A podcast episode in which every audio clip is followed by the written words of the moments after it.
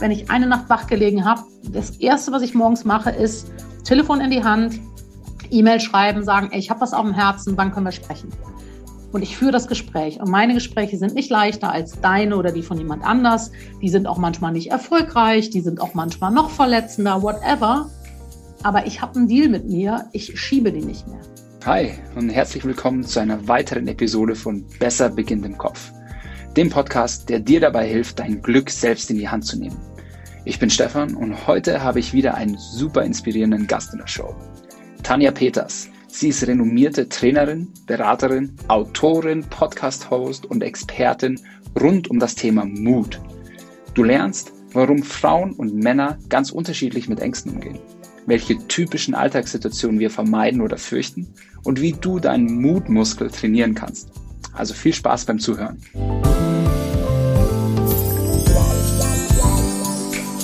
Ja, hallo Tanja, ich freue mich sehr, dass du heute bei mir im Podcast bist.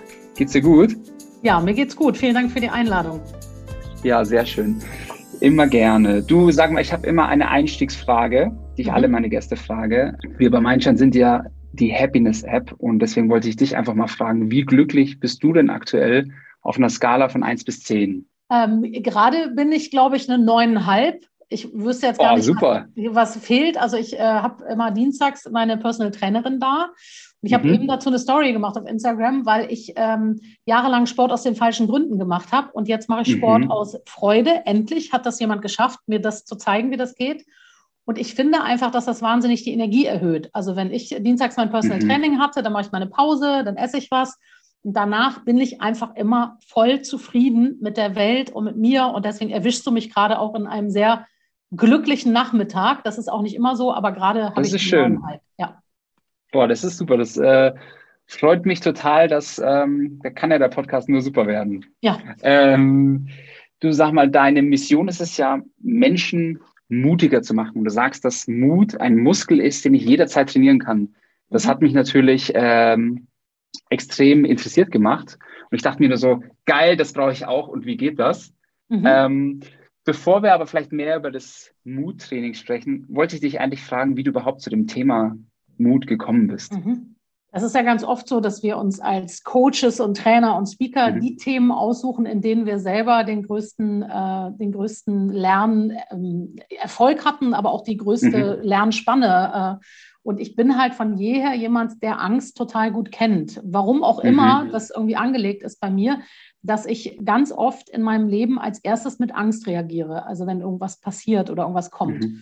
Und weil ich so ein großer Angsthase war, das hat natürlich zu bestimmten Stationen und Dingen in meinem Leben geführt, habe ich irgendwann mal verstanden, in so einer großen gesundheitlichen Krise habe ich gedacht, okay, was kann ich denn jetzt mal anders machen? Also wie komme ich denn jetzt mal da wirklich nachhaltig raus? Und mhm. damals habe ich ganz intuitiv angefangen mit dem Mutmuskeltraining. Also ich habe mir jeden Tag immer so überlegt, was kann ich heute tun, um ein Stück stärker zu werden, ja. Und dann mhm. hat das einfach so, also das ist wirklich intuitiv passiert. Ich habe mir so Listen gemacht oder immer so überlegt, was könnte ich jetzt machen. Mhm. Und dann habe ich gemerkt, nach zwei, drei Jahren, dass mich das wirklich ein Stück freier gemacht hat und eben auch ein Stück glücklicher, ein Stück zufriedener. Und ich hatte damals auch eine gesundheitliche Krise. Ich habe meine Haare verloren. Das ist eine sehr mhm. ähm, nicht besondere Erkrankung. Also mein Körper sucht sich immer so besondere Sachen aus, wenn er krank wird. Und das war schon wow. so ein bisschen schräg, also als Frau so mit Mitte 30 komplett die Haare zu verlieren. Und deswegen mhm. hatte ich auch so einen Reminder jeden Tag, also ein Blick in den Spiegel mit Glatze, war klar, äh, Tanja, du hast eine Aufgabe. Und da habe ich mich so rausgearbeitet. Und dann, als ich mich selbstständig machte, ein paar Jahre später, mhm. oder gar nicht so lange, zwei, drei Jahre später, da, hab, da war auf einmal dieses Thema wieder da. Da war klar, also wenn ich Menschen wirklich was zeigen kann, was damit auch lebensverändernd ist, dann ist es dieses Mutmuskeltraining. Und so bin ich da hingekommen. Also letztendlich, weil ich dauernd die Hosen voll habe. Ne? Das ist immer die, die kurze Antwort. Aber es ist doch total cool. Ich finde, ein, ein Coach könnte nicht authentischer sein, wenn er nicht total, also auch irgendwie das irgendwie durchlebt hat und weiß, was äh, derjenige fühlt und irgendwie ja auch mehr, nicht nur ein Coach, sondern auch ein Partner in Crime im übertragenen mhm. Sinne ist. Aber ich finde das äh, super authentisch. Was sind denn so typische Situationen, in welchen so, ach, basierend jetzt auf deiner Erfahrung mit, mhm. aus der Arbeit mit den Menschen, was sind so typische Situationen, in welchen uns so der Mut fehlt? Ich habe jetzt auch so ein paar für mich im Kopf, aber was ja. sind so die gängigsten? Ja, ich bin mal gespannt, was deine sind, weil das ist ganz ja. spannend, dass Frauen und Männer das Thema ganz anders angehen. Also das für die Ach, ganz wirklich? andere Themen. Ja, total. Also in Seminaren merke ich das auch immer. Mhm. Ähm, ich glaube, so die, die Sachen, wo die Leute am meisten Angst haben, ist wirklich dieses Nein sagen, sich abgrenzen. Mhm. Also auch so, letztendlich wirklich so jeden Moment im Alltag. Ne? Also Mut ist ja. gar nicht so was Riesiges. So, ne? Wir gehen einmal im Jahr Bungee-Jumping und dann ja, ist alles irgendwie gut. Nee, äh, sage ich Nein, wenn ich Nein meine, führe ich schwierige Gespräche und damit meine ich dieses in der Partnerschaft, im äh, mhm. beruflichen Kontext. Also gebe ich das Feedback, was zu geben ist, sage ich jemandem, das hat mich verletzt oder mache ich es eben nicht. Also das mhm. ist oft das. Wenn ich so auf Selbstständigkeit gucke, weil ich viel auch mit Selbstständigen arbeite, ist es oft der Schritt in die Sichtbarkeit. Also sich mhm. zu trauen, jetzt den Post loszuschicken, äh, weil jetzt mein altes System sieht, oh, die macht jetzt auch was mit Coaching oder oh, Spiritualität, mhm. ja, haben die Leute ganz viel Angst vor, in die Sichtbarkeit zu gehen. Ähm, das heißt, es sind ganz viel diese alltäglichen Dinge, die aber in Summe dazu führen, ob wir das Leben haben, was wir haben möchten. Mhm. Ja? ja, also absolut. Also bei mir sind es, ich habe spontan an zwei Sachen gedacht, wo mir ja. ähm, oft der Mut fehlt oder wo ich halt, äh, wenn ich den Mut aufbringe, davor sehr viel Angst habe. Mhm. Das erste ist das typische Reden halten, also mhm. präsentieren, äh, wichtigen Vortrag halten. Ähm, paradoxerweise gelingt es mir meistens ganz gut und ich werde irgendwie im Nachgang gelobt, aber im Vorfeld bin ich irgendwie einmal durch die Hölle gegangen. Mhm. Äh, das ist so Punkt eins. Und Punkt zwei ist äh, wirklich, wie du sagtest, äh, unangenehme oder schwierige Gespräche. Ähm, die zögere ich manchmal auch so lange hinaus, bis es, bis es keinen Ausweg mehr gibt. Ja. Und, ähm, und quasi aus der Mücke der berühmte Elefant geworden ist. Ja. Ähm, genau, das sind eigentlich so, das sind so meine zwei Mutthemen, an die ich, glaube ich, auch gerne arbeiten würde. Und weißt du, was das Spannende ist? Das Spannende ist ja, dass wir beim Mut irgendwie immer denken, also wir denken dann, okay, wir halten den Vortrag ne, und wir haben da Angst mhm. vor so und dann kriegen wir gutes Feedback. Also was wir dann irgendwann merken, ist, dass diese, die Angst hat nichts damit zu tun, also ob wir es gut oder schlecht machen, weil ganz viele mhm. Leute halten gute Vorträge und haben trotzdem totale Angst. Mhm. Und das lässt sich auch so ein bisschen evolutionsbiologisch erklären, dass ganz viele Leute einfach dieses vorne stehen heißt, ich gehe aus der Gruppe raus und ich bin mhm. angreifbar. Und früher hieß das irgendwann mal, wenn ich aus der Gruppe rausfalle, überlebe ich nicht. Wir haben alle noch ja, diese alte Sinn. Angst, ja. Wir haben alle noch ein altes System ja hier oben, was irgendwie eher auf Überleben gepolt ist, nicht auf glücklich mhm. sein, ne, das, was ihr irgendwie mhm. in die mhm. Welt bringt. Und ähm, dass wir dann oft eben irgendwie denken, das muss ähm, da vorne, der Platz muss irgendwie sicher sein. Ist er aber nicht. Und mhm. ich glaube, der, der Shift passiert, wenn du verstehst, dass du die Angst mit darf. Also wir wollen die Angst dann mhm. weghaben, aber nimm die Angst mit. Und eine mhm. ganz bekannte amerikanische, Mel Robbins, die hat diese Five, äh, Five Seconds Rule, da hat die ein Buch zugeschrieben.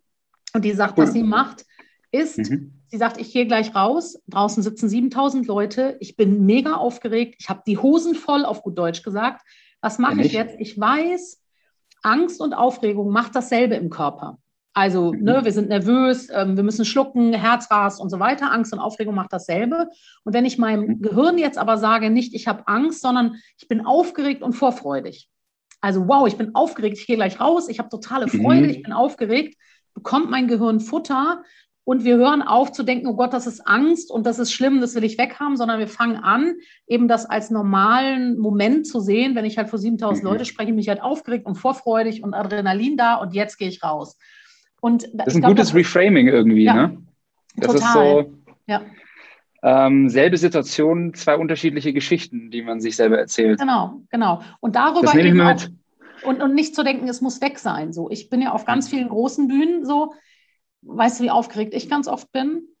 Ja, furchtbar. Deswegen ziehe ich immer die Schuhe aus, damit ich Erdkontakt habe, damit ich irgendwie ein Gefühl habe, ich werde noch getragen. Ich habe immer totale Angst, ich habe totalen Respekt davor und ich liebe es gleichzeitig. Und ich habe irgendwann mal verstanden, so, das wird wahrscheinlich immer alles zusammen da sein. Dieser Cocktail an Gefühlen. Und wenn du dann aber nicht die Angst entscheiden lässt, weil das ist der Punkt, mhm. entscheidet die Angst, ob du gehst oder nicht. Das ist der Punkt des Muttrainings. Mhm. Also nicht zu sagen, die Angst mhm. muss weg sein, aber klar zu haben, ich bin so klar, ich bin so da, dass ich trotz Angst jetzt rausgehe und einen geilen Vortrag halte. Und dann hält die Angst sich nicht mehr auf. Dann kann die ja mitkommen, weißt du, aber die ist halt nicht mehr die, die ansagt, ob es geht oder nicht. Boah, cool. Ähm, ich mache ich mach so ein bisschen die Erfahrung, wenn ich jetzt mal so eine Woche habe, wo ich mal so zwei, drei Präsentationen habe, dann Wenn die Abstände kürzer sind, dann wird es so ein bisschen weniger und erträglicher.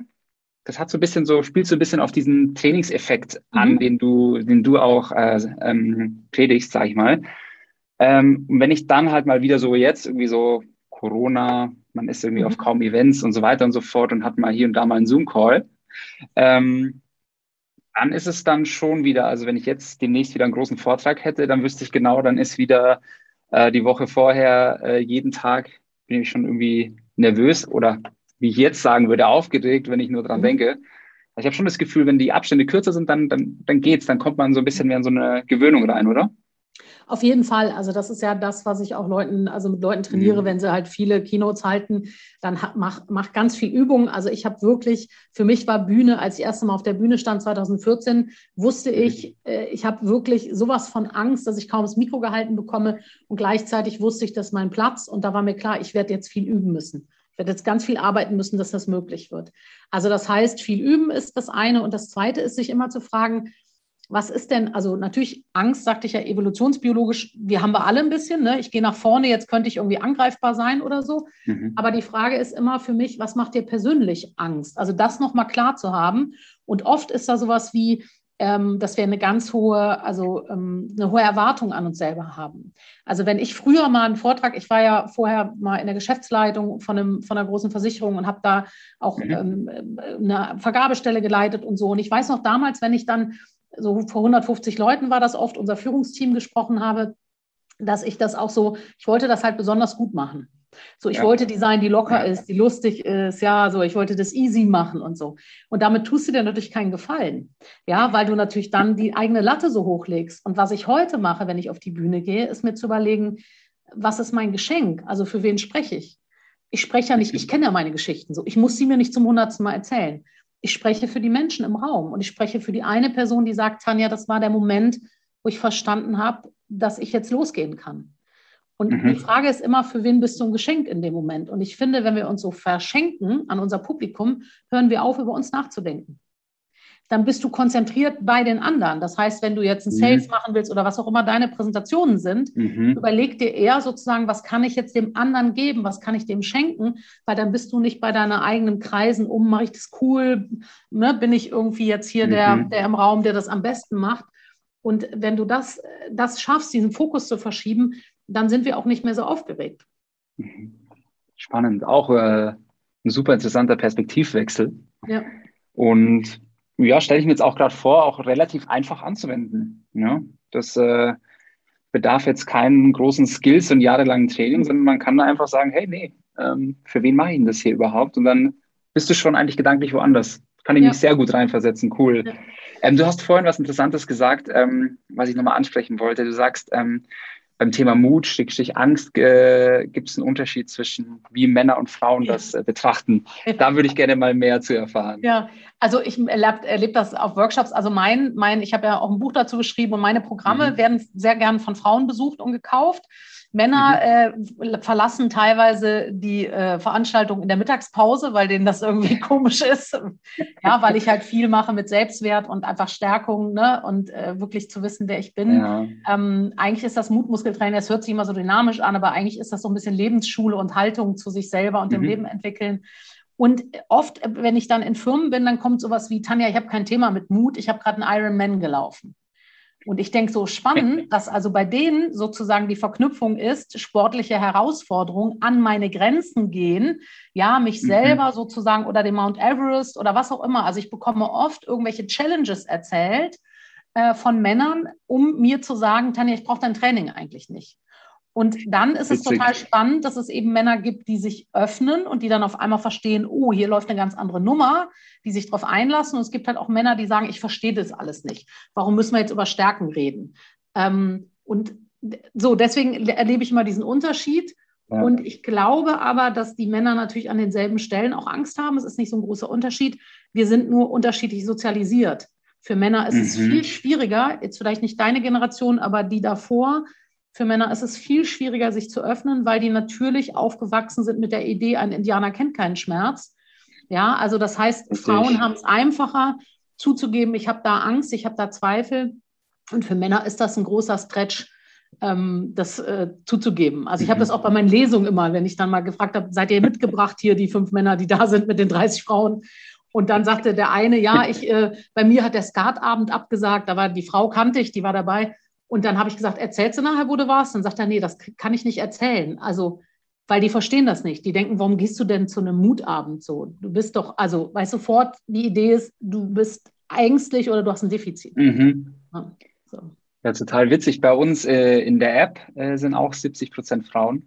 Mhm. Ähm, ja, das scheint wohl, also wir haben auch immer philosophiert, was denn so ein bisschen die, die Ursache dafür ist. Und äh, unsere beste Erklärung war, dass, ähm, ja, ähnlich wie du, äh, Männer und Frauen quasi ähnliche Probleme eigentlich haben. Mhm. Nur die Frauen sind schon ein Stückchen weiter im irgendwie zugeben, eingestehen und ich muss, ich, ich kann was dagegen tun oder ich kann was dafür tun.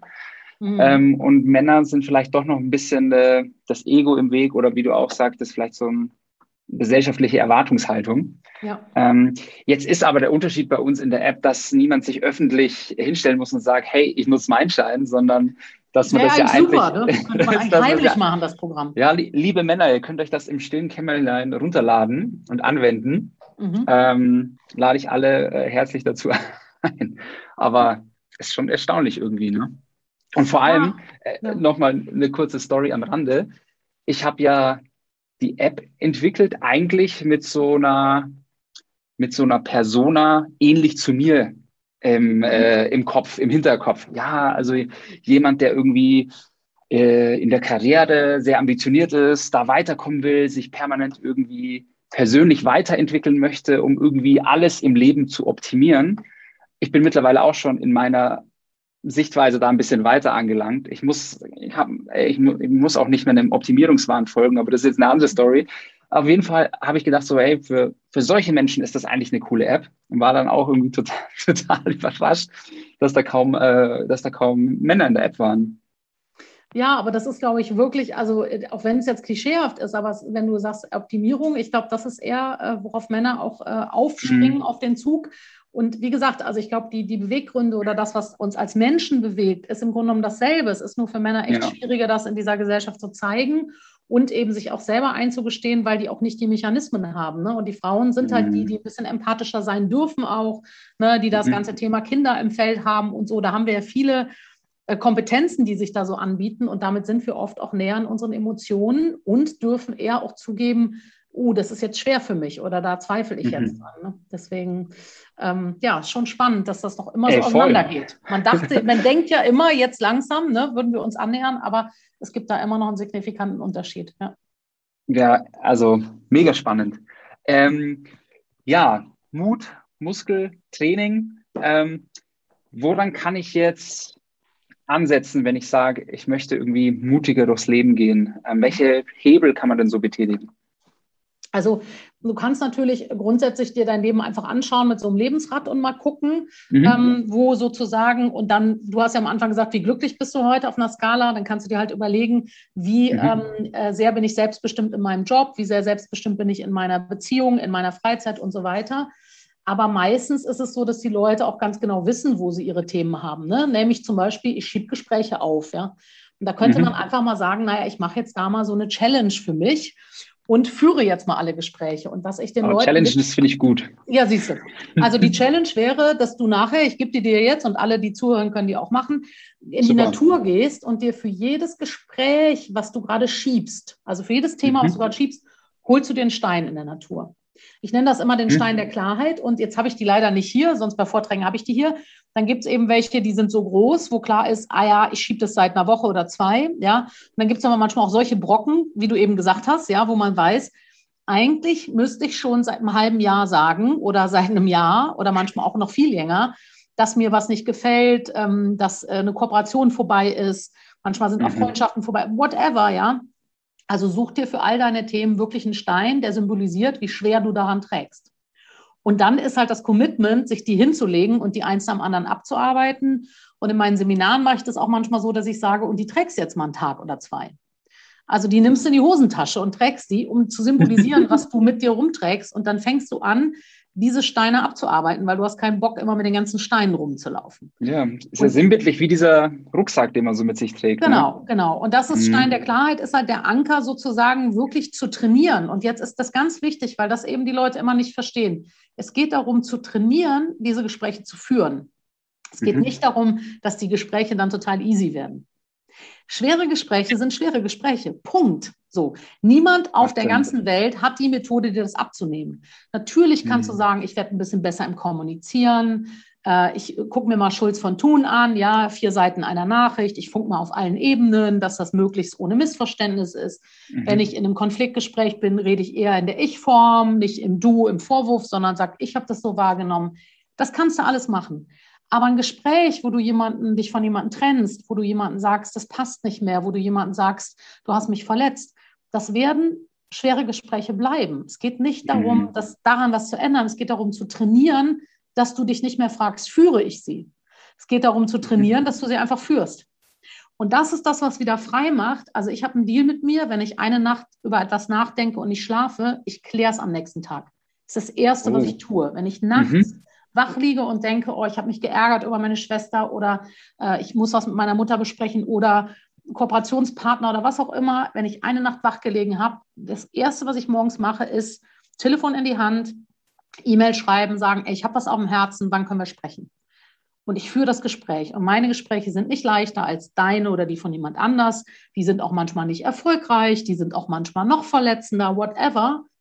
Aber ich habe einen Deal mit mir, ich schiebe die nicht mehr. Und das ist, glaube ich, das mhm. Training. Das ist der Mutmuskel für mich, ja. Also wirklich mhm. zu sagen, ich führe das Gespräch und ich habe auch manchmal keine Ahnung. Manchmal mache ich es gut, manchmal mache ich es nicht so gut, je nachdem so. Aber ich mache es. Und das ist der große Unterschied. Und das macht irgendwann frei, weil ich habe irgendwann mal ist mir klar geworden, was ist eigentlich der Unterschied zwischen heute und früher. So. Mhm. Habe ich irgendwann mal geschnallt, früher hatte ich so viel emotional ungeklärten Scheiß, auf gut Deutsch gesagt, dabei ja. auf meinem Tisch in meinem Rucksack, in meiner Tasche, überall, weil ich diese Gespräche. Überall Steine. Ja, ja. Und heute merke ich das total extrem, wenn ich mal einen Stein da liegen habe, ähm, weil ich das wirklich, weil ich dann eben nur einen Stein da habe. Und nicht, weil ich die Themen nicht habe, sondern ich arbeite sie halt ab. So, ne? mhm. Das ist der Unterschied. Und wenn ich jetzt, wenn ich jetzt viele Steine hätte in unterschiedlicher Größe und äh, ich wüsste nicht, wo ich anfangen sollte, soll ich dann mit dem mit dem größten Stein anfangen oder erst mich mit dem kleinsten vorarbeiten? Ja. Oder? Also ist ein bisschen Typsache und ist auch ein bisschen, ja. kommt ein bisschen drauf an, ne, was gemacht werden muss. Aber was ich grundsätzlich immer sage, so wenn die Angst am größten ist, ne, dann mach den kleinstmöglichen Schritt. Weil wir mhm. da auch wieder in so einer großen Erwartungshaltung sind. So, jetzt räumen wir das. Das finde ich gut. Weißt du, der große Stein, da wird wahrscheinlich auch nicht ein Gespräch reichen. Ne? Da sitzen wir schon so lange drauf. Ähm, das heißt, ich würde wirklich immer anfangen mit den kleinen Sachen. Also kleine Schritte, damit du Erfolgserlebnisse mhm. hast, damit du ein bisschen ausprobieren kannst. Auch wenn du Nein sagen übst, so fang mal an mit jemandem, wo du weißt, egal wie ich das jetzt mache, die Person liebt mich, die wird mhm. mir das mhm. verzeihen, die wird nicht lange böse sein. Ja, der kann nicht sagen, ich komme gerade aus dem Training, ich will das gerade besser lernen und so. Also fang nicht im, also wir sollen nicht immer anfangen mit dem schwierigen Chef oder mit der mit der Nachbarin, mit der man schon dreimal vor Gericht war, das halte ich nicht für sinnvoll, sondern immer die kleinen Schritte, weil die führen dich mhm. irgendwann auch ans Ziel. Es dauert nur einen Moment. Und die andere Idee ist halt wieder der Optimierungsgedanke, möglichst schnell. Ich habe mal, also am Anfang hatte ich auch die ganzen Steine da liegen und ich mache es auch heute noch, wenn ich Entscheidungen treffe, dann lege ich mir einen Stein mhm. dafür hin. Es gibt auch manchmal Steine, die ein bisschen länger liegen. Also die machen mir nicht aktiv Sorgen, aber wo ich so weiß, auch bis Ende des Jahres will ich das irgendwie gelöst haben für mich, ja. Mhm. Also ich bin immer Fan davon, äh, das Leben leichter und schöner zu machen mit dem ja. Muskeltraining und nicht äh, noch irgendwie anstrengender oder optimierter oder so, sondern mir geht es wirklich darum, mhm. ja, dass wir das Leben leben können, was, wofür wir da sind und was uns Freude macht. Ja, so Leichtigkeit im Leben, es fühlt sich einfach auch schön an, ne? wenn du halt nicht immer mit diesen Grummeln oder mit dieser Schwere in der, in der Magengegend äh, umherläufst. Was ich irgendwie ganz äh, faszinierend finde, ist so, dass ähm, das Konzept davon, Probleme, Situationen, Entscheidungen oder was auch immer mich belastet, dem irgendwie eine physische Manifestation zu geben mhm. und dass ich damit konfrontiert werde, weil mhm. ja, im, im, Kopf schiebt man das zur Seite und dann ist es halt auch wirklich mal, es ist nicht, es ist nicht weg, aber man sieht es zumindest nicht mhm. täglich und wird damit nicht konfrontiert und lebt dann vermeintlich für ein paar Tage oder Wochen ganz gut damit. Aber so dieses damit konfrontiert werden, finde ich gut. Ja. ja, und es gibt ja auch so Beziehungen, also ich habe die auch alle mhm. geführt, ne? wo ich ähm, dann nachher gedacht habe, okay, da warst du 25 Jahre mit jemandem befreundet und eigentlich hatte das nie, ähm, war das nie nährend und war das nie irgendwie, ja. ähm, ja, ein liebevoll, also ein liebevoller Raum irgendwie, sondern es war eher immer, was erwarte ich von dir und so. Also ich hatte äh, immer ganz komische Freundschaften früher, ne? wo ich so im Nachgang dachte, sag mal, da warst du 25 Jahre mit jemandem befreundet und im Grunde genommen war das immer nur so ein Abchecken irgendwie, ob man gerade wieder was gemacht hat, was nicht gepasst hat und so. Ähm, mhm. und, ne, und deswegen oft vergessen wir dann halt auch die ganzen Verletzungen. Wir reden uns das ja dann schön und so. Und deswegen ist das manchmal auch wertvoll oder sinnvoll, sich das hinzulegen, dass man mal wirklich versteht, so, ja, vielleicht ist das auch einfach nicht der Mensch, mit dem du weitergehen willst, ja. Ähm, so, und, ne, und das, deswegen macht es auch Sinn, immer Dinge zu visualisieren, weil im Kopf können wir das gut wir sind gut so im Sorgen reindenken mhm. und wir sind aber auch gut im irgendwie das in einen anderen Raum schieben, ja, und dann die Tür zumachen, bis das nächste Mal eine Verletzung passiert und dann merken wir, oh, da sind schon ganz viele im Raum und ähm, jetzt kriegen wir es nicht mehr so gut abgearbeitet. Ne? Guter Punkt. Thema Visualisieren, machst du das auch quasi im Vorfeld, vor, jetzt sag ich mal, vor so einem schwierigen Gespräch, dir einfach irgendwie vorzustellen, dass es auch gut läuft oder so? Oder wie bereitest du dich auf so ein Gespräch vor? Hm. Hast du da einen Tipp? Ja, ich glaube, also ich mache äh, mach sehr klar, ähm, also ich bereite mich in der Form vor, dass ich mir nochmal klar mache, was will ich sagen, mhm. also was ist eigentlich der Punkt. Ja, ist gut. Ähm, und was ich äh, immer mache, ist, dass ich sozusagen den Stein der Klarheit mit, also mitnehme, gedanklich oder faktisch. Jetzt bei Zoom geht das mhm. ja auch super. Ich lege den auf den Tisch. Ich sage als äh. erstes, mir geht es heute um. Also ich benenne das sofort. Ich mache nicht erstmal Smalltalk oder hier das Sandwich-Feedback oder den ganzen Kram, sondern ich sage, mir geht es heute, ich möchte darüber sprechen. Beim letzten Telefonat hast du mich verletzt mit einer Aussage, ich möchte mit dir heute darüber sprechen.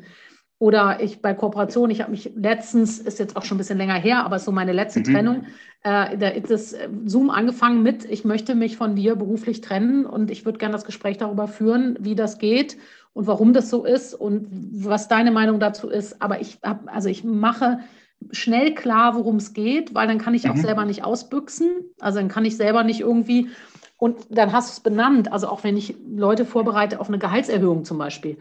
Mhm. Mach einen Termin mit deinem Chef, mit deiner Chefin, sag, ich möchte mit dir über mein Gehalt sprechen. Damit du dann nicht irgendwie was anderes machst. Und dann leg das auf den Tisch und ich möchte, heute geht es mir um mehr Gehalt. Ja, und wie das möglich wird. Und dann kommen deine Argumente. Also das ist auch so ein, finde ich, ein Faktor, dass ein Gespräch sehr klar ist und dass wir nicht so rumeiern. Und das ist im Grunde meine Vorbereitung. Also ich überlege mir wirklich, was sind die Punkte, die mir wichtig sind ähm, ich lege es sofort auf den Tisch und ansonsten, da bin ich halt auch, also dass ich so denke und ansonsten wird es halt auch so, wie es wird. Also wenn wir gerade über so Themen wie Kooperation trennen oder Trennung oder irgendwie Feedbackgespräch oder so, das ist halt menschlich so. Da muss man halt gucken, dann ist oft einer verletzt, der fängt das Gespräch an, dann wird nochmal andersrum verletzt. Also das ist ja immer so das Spiel, was wir dann machen, so als Menschen. Mhm. Und wenn wir irgendwie Glück haben, dann schaffen wir das wirklich irgendwann in eine Wahrhaftigkeit zu kommen und wirklich zu sagen, worum geht es mir denn eigentlich? Und wenn Menschen anfangen, darüber zu sprechen, worum es eigentlich geht, sind die Themen oft schnell auch lösbar. Weil dann kann mhm. man sagen, das tut mir echt leid, dass das so bei dir angekommen ist, ja ne, weil wir dann nicht mehr in diesem ganzen, du hast aber ja, also in diesem ganzen Zerpflücken von wer hat wie was falsch. Und da brauchst eher äh, nicht eine strategische Vorbereitung, sondern da brauchst für mich eher die Idee, ähm, ja, mache ich auf und zeige mich wirklich als Mensch. Bin ich bereit, mhm. mich sehen zu lassen, also zuzulassen, dass jemand anders mich wirklich sieht? Und bin ich bereit, wirklich da ehrlich mit mir und dem anderen auch zu sein? Und meine Dinge, Verantwortung für meins zu übernehmen und eben auch dem anderen zu sagen, an welchen Stellen vielleicht er über meine Grenzen gelaufen ist. Ne? Ja. So. Ja, dieses, dieses Thema benennen, das ist, glaube ich, etwas, das, äh, das kann ich noch echt gut mitnehmen. Ähm, ich habe, gehe schon oft mit einer Intention in Gespräche rein. Also jetzt mal hier ein ganz konkretes Beispiel.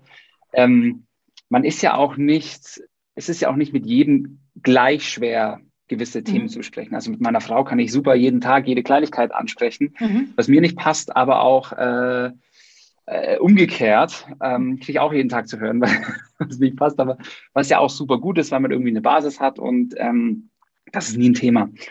Ähm, mit meinen Eltern jedoch Ja, also wir haben jetzt, wir haben jetzt einen kleinen Sohn, dann gibt es natürlich unterschiedliche Ansätze zu äh, Erziehungsfragen, wie geht man irgendwie damit um?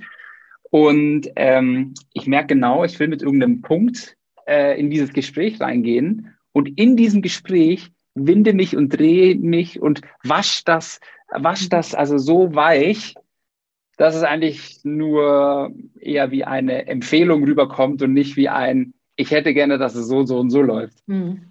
Ähm, und das ist passiert mir aber hauptsächlich mit meinen Eltern. Ich meine, weil wir das als Familie irgendwie nie so gemacht haben. Wir waren eher so, no, schieben wir mal beiseite, so lange, bis wir uns wieder alle lieb haben, ist wieder alles gut. Ähm, genau. Ja. Aber da, da, da winde ich mich wie ein Aal in diesen Gesprächen. Und meine Frau merkt das immer und, und äh, sagt mir sagt mir im Nachgang, hey, was ist eigentlich los mit dir? Du bist doch sonst nicht so. Ja.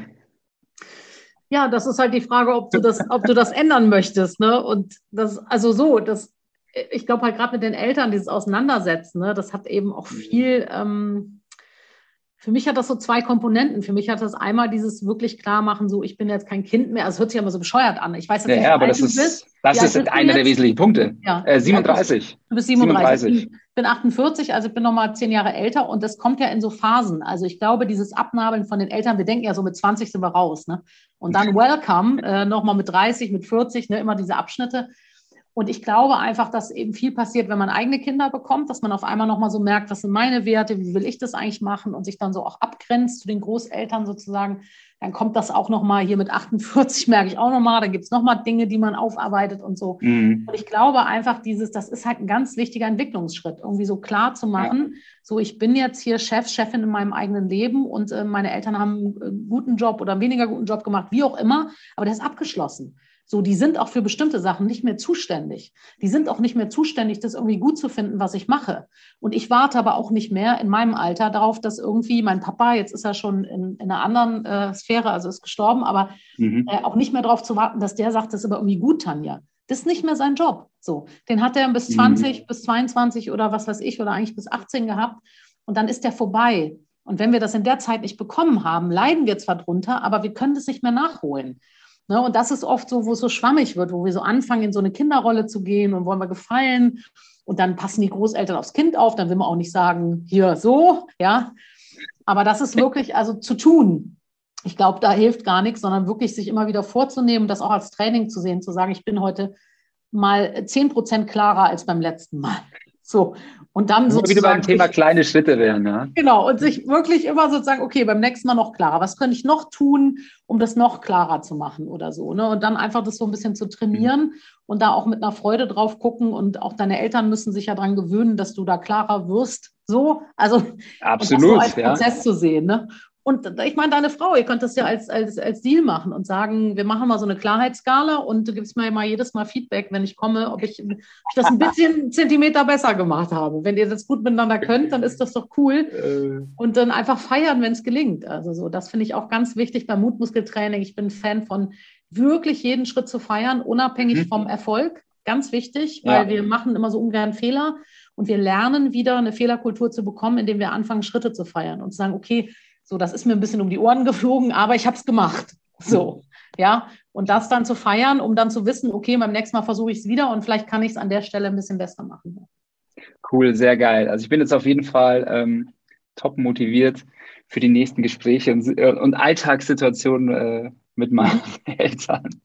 Ja, cool. Wenn mal, wenn mal wieder meine Mutter ungefragt im Garten äh, den Himbeerstrauch zuschneidet, weil oh, sie ja nur helfen, weil, weil sie ja nur helfen möchte, ja. ja. Ähm, oh, hätten, wir aber gerne hätten wir aber gerne selber gemacht, weil ist ja leicht übergriffig. Aber gut, ja. man ist ja das kleine Kind, ne, mit 37. Ja. Du, ich hatte auch so einen Vater, an dem ich mich so abarbeiten konnte. Also bei mir war es der Vater mit solchen Sachen so, also das kenne ich auch alles. Äh, ja. Deswegen, also, aber es ist einfach zu tun. Also das ist, glaube ich, so dieses, und auch mit Blick auf die eigenen Kinder. So, so ist der Rhythmus mhm. der Zeit. Ne? So ähm, irgendwie muss man dann irgendwann markieren, so das ist jetzt mein Tanzbereich und das ist deiner. Und da will ich vielleicht auch keine ja. Hilfe oder so. Ich habe zum Beispiel meiner Mutter, die hat ein Verbot, sich Sorgen zu machen. Meine Mutter ist so jemand, die macht sich um alles Sorgen. Und ähm, die sagt dann so, ja, wenn das und das ist bei dir, Tanja, dann mache ich mir auch noch Sorgen. Und dann habe ich mal irgendwann gesagt, mhm. du ganz ehrlich so, ist abbestellt. Ich möchte das auch nicht hören. Das ist dein Problem. Du machst dir gerne Sorgen, such dir gerne Leute, über die du dir Sorgen machst. Ich, aber ich bin da nicht Teil von. Und mir ist das auch mhm. wurscht, weil ich äh, erwarte das nicht. Ja, ich bin schon mein Leben lang irgendwie erfolgreich mit dem, was ich tue. Auf mich muss keiner aufpassen. Ne? Ich bin gut eingebunden und so. Und ich mache das auch bei anderen, die dann sagen, oh, ich mache mir gerade ein bisschen Sorgen, weil du so viel arbeitest. Ich bestelle die ab bei den Leuten. Ich habe da keinen Bock, das von denen zu tragen. Also da auch klar zu sein. Aber das habe ich auch gelernt, weil meine Mutter halt immer so eine Sorgenträgerin ist. Und ich habe gesagt, okay, meine mache ich mir selber. So brauchst du nicht machen. Und bin ich auch nicht, also ich will das auch nicht hören. Kannst du gerne deinen Freundinnen erzählen, dass du dir gerade Sorgen um mich machst? Ich bin raus aus der Nummer. Und mhm. irgendwann funktioniert das. Das muss man oft genug machen und dann irgendwann äh, so geht das. Steht der Tropfen, hüllt den, ja. den äh, Stein. Ja. Wo wir wieder bei den Steinen wären, so genau. schließt sich der Kreis. Ähm, liebe Tanja, unser Podcast neigt mhm. sich langsam gegen Ende. Ähm, und ich würde dich gerne noch fragen, hast du tägliche Routinen für dein Wohlbefinden? Also wir haben ja schon erfahren, dass du dienstags äh, deinen Personal Trainer da hast. Gibt es noch sonst andere tägliche Routinen, die du ja. von denen uns erzählen möchtest? Ja, ich habe da ganz lange mit gekämpft, mit der tollen Morgenroutine und Abendroutine und so. Und mittlerweile habe ich aber das irgendwie für mich switchen können zu gar nicht mehr äh, Routine, sondern ich nehme mir Zeit für mich. Also ich habe ähm, mhm. ich hab, hab hier zwei Büroräume und einen schönen Balkon mit einer Bank. Und mhm. eigentlich sitze ich da einfach morgens ein bisschen rum. Also ich hole mir einen Kaffee oder ein Wasser oder so und dann sitze ich rum und ich bin so ein bisschen auch so eine ESO-Tante. Also ich ziehe dann so meine Tarotkarten für einen Tag oder räuchere ein bisschen oder so. Und dann sitze ich da einfach und genieße einfach ähm, das mit mir sein und das in Stille sein.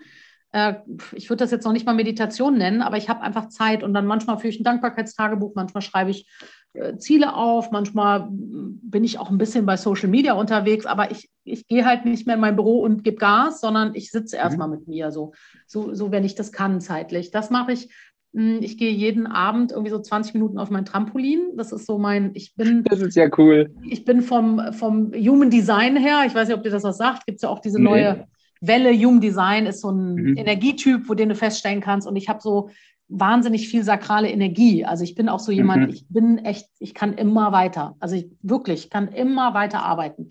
Und ich power mich dann abends nochmal aus, damit ich in Ruhe komme. Also das heißt, ich mache kurz bevor ich ins Bett gehe eigentlich Sport wo alle sagen würden, so nein, das kann man nicht machen. Doch, für äh, manifestierende Generatoren mit einem ordentlichen sakralen Feuer ist das mega gut. Also ich gehe 20 Minuten aufs Trampolin, damit schüttel ich meinen Tag ab und wenn ich Bock habe, mhm. dann journal ich noch ein bisschen. Ne? Und ähm, dann gehe ich halt ins, also dann putze ich mir Zähne und was man dann so macht und dann gehe ich ins Bett.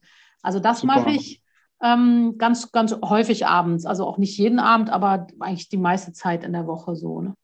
Mhm. Ähm, also wenn man das so als Routine bezeichnet und manchmal ist es auch ein Stück Schokolade äh, und ein Kaffee und äh, mir morgens überlegen, äh, kann ich es mir heute leisten, einfach den Tag zu vertrödeln. Ja, so, also ich bin halt jemand, der 47 Jahre lang Gas gegeben hat und ich bin jetzt genau in diesem Jahr habe ich es endlich mal geschafft, in eine andere Art von Entspannung und Ruhe zu kommen und das genieße ich im mhm. Moment total und hoffe, dass das bleibt. Äh, und deswegen äh, bin ich auch diesen ganzen, wie muss man den Tag starten und so, ich mache das alles nicht mehr. Das ist ja höchst individuell, aber ich finde, du hast äh, insofern eine tolle Routine, dass du dir jeden Tag erstmal ein bisschen Zeit für dich selbst nimmst. Ja. Und dir dann halt Freiheit gibst, wie du diese Zeit füllst. Aber so wie sich das anhört, du füllst sie dann halt auch bewusst selbst wenn du dann auf Social Media bist, dann ähm, bist du nicht in den Gedanken wahrscheinlich woanders, sondern denkst du, okay, jetzt bin ich halt mal ja, genau. 10 Minuten, 15 Minuten auf Social Media und schaue, was so abgeht und ja. interessiere mich dafür. Ja. Und was der Unterschied ist, also für alle, die das auch hören, für mich war der Unterschied, früher habe ich Morgenroutine gemacht und habe das abgehakt als To-Do, mhm. ja. Und mhm. heute ist es so wie mit dem Personal Training, heute ist es irgendwie für mich eine Zeit, die mir etwas gibt. Und ich finde, ja. das ist genau der Unterschied, dass ich eben irgendwie dahin gekommen bin. Ich weiß auch nicht mehr wie. Irgendwie habe ich das endlich mal geschafft, dass das nicht ein weiteres To-Do auf meiner Liste ist. Oh, ich muss noch journalen, ja. Oh, ich muss noch dankbarer sein, sondern dass das irgendwie was anderes ja. geworden ist. Das Geheimnis, das hatte ich auch mal in einem anderen Interview, das Geheimnis hinter Routinen ist Flexibilität. Denn äh, Konsistenz ist halt viel wichtiger als das, was man tut. Und so komme ich mhm. jetzt auch gerade wieder in, in, den Sport rein. Sonst war es immer so, ah, du musst irgendwie das und das Training machen äh, an den und den Tagen die Woche. Und jetzt ist eigentlich eher so, boah, ich möchte dreimal die Woche Sport machen. und am einen und ich und ein, an einem Tag fühle ich mich vielleicht eher nach Krafttraining am, und äh, am nächsten Tag fühle ich mich nach Laufen, manchmal ist es auch einfach nur Fahrradfahren, aber überall setze ich für mich gedanklich den Haken, ich habe Sport gemacht mhm. und empfinde halt mehr Freude dabei als irgendwie so einfach nur Pflichtbewusstsein. So, oh, jetzt mhm. meine, ich muss das jetzt machen, weil ich habe mit mir vereinbart, ich mache jetzt hier dreimal die Woche Krafttraining. Nee. Ja. Wenn ich mal, wenn ich irgendwie, wenn mir an einem Tag irgendwie nach Yoga ist, dann mache ich halt Yoga oder was ganz was anderes. Aber ja. Hauptsache, ich mache dann irgendwie meine, meinen Sport, weil ich habe das auch so ein bisschen reframed. Ich mache jetzt nicht mehr Sport für gewisse sportliche Ziele, sondern ich mache jetzt einfach äh, Sport, um Stress abzubauen. Mhm. Und da gibt's dann ganz unterschiedlich, dann ist der Lösungsraum auf einmal ganz groß und dann ist so, meine Routine ist dann nur noch das Sportfenster. Und das finde ich eben sehr cool bei dir, mhm. dass du das, dass du es auch so machst mit dem, hey, das ist meine Zeit und die fülle ich mit dem, was mir in dem Moment gerade gut tut. Und dann hat, nimmt man auch das meiste mit raus. Also deswegen auch so Morgenroutine, ja, Morgenroutine ist einfach höchst individuell. Hm.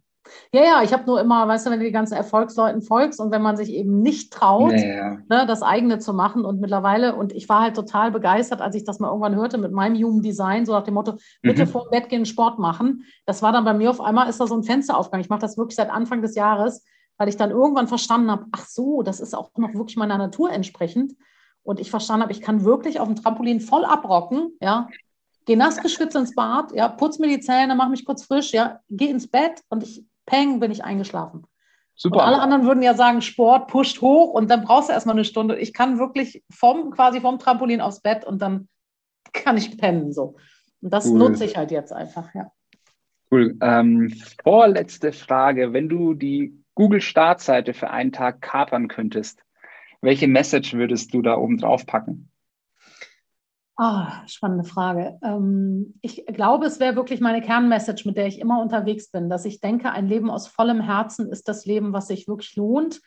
Und das okay. ist eben, sich echt in die Arena des Lebens zu trauen, ohne Maske, ohne Visier, mit all dem, was wir können, mit all dem, was auch nicht gut ist und uns zu erlauben, alles auszuprobieren und dass das für alle Menschen möglich ist und dass Mut aber der Schlüssel dazu ist. Das wäre vielleicht ein bisschen lang jetzt, aber so, das wäre meine Kernmessage. Hat dann die, füllen wir halt die ganze Seite und nicht ja, nur, nicht nur oben das Ding. Wenn die mir gehört den Tag, dann. Gehört dir, darfst du machen, was du, was du willst mit. Ja. Finde ich eine sehr schöne Message. Ja. Ähm, und ja, und zu, zu aller guter Letzt, ähm, wo finden denn die Zuhörer mehr über dich heraus? Ja, also man findet mich im Netz. Ich bin wirklich, wenn du Mutmuskeltraining eingibst oder Tanja Peters Mut, sehr prominent. Ich habe viele Jahre mhm. viel Content geliefert. Super. Ähm, mein Herzensding ist immer mein Buch. Also ich habe Mutmuskeltraining, mhm. das Buch geschrieben, ist bei DTV erschienen. Äh, das kostet einen Zehner. Das ist wirklich der schönste und leichteste ja. Einstieg in das Thema. Und da gibt es ganz viel an Ermutigung. Ich habe einen Podcast, mhm. ich bin auf Instagram, ich mache jeden Dienstagmorgen um neun den Mood Talk. Kannst du mir vorher ein Thema schicken und ich bespreche das oder ich bespreche das, was gerade dran mhm. ist. Und ähm, genau, also das wäre jetzt so das, was mir einfällt. Ähm, man findet mich gut und ähm, genau, am besten irgendwie Podcast abonnieren oder Mutbotschaften bestellen und dann kriegst du mich öfter mal äh, aufs Ohr oder wohin auch immer geliefert. Sehr cool. Werde ich auf jeden Fall machen und kann es euch da draußen auch nur empfehlen. Tanja, herzlichen Dank. Es hat mir ganz, ganz, ganz viel Spaß gemacht. Total gerne. Und ähm, ja, hoffe, wir bleiben in Kontakt. Super, ich danke dir. Super. Tschüss. Tschüss. So, das war ein echt cooles Gespräch. Tanja hat mich total inspiriert, die ganzen kleinen und großen Steine der Wahrheit zu sammeln und Stück für Stück anzugehen. Das sind meine Top 3 Learnings aus dem Gespräch. Erstens, Mut kann man trainieren wie ein Muskel. Zweitens, fang mit den kleinen Steinen an und feiere die Aktion selbst unabhängig vom Ergebnis. Drittens, ein bisschen Angst wird immer bleiben. Versuch doch einfach, die Perspektive zu wechseln, weg von Angst und Gefahr hin zu Aufregung und Vorfreude. Und passend zu dem Gespräch mit Tanja musste ich gerade an den Trainingsplan positive Superkräfte in unserer Mindshine-App denken. Dort findest du eine Vielzahl an Übungen, die dir helfen, das Positive im vermeintlich Negativen zu erkennen und einen konstruktiven Blickwinkel einzunehmen. Falls du die App also noch nicht hast, dann tipp doch einfach mal Mindshine in das Suchfenster deines App Stores und probiere es kostenlos aus. In diesem Sinne, bis zum nächsten Mal und let your mind shine.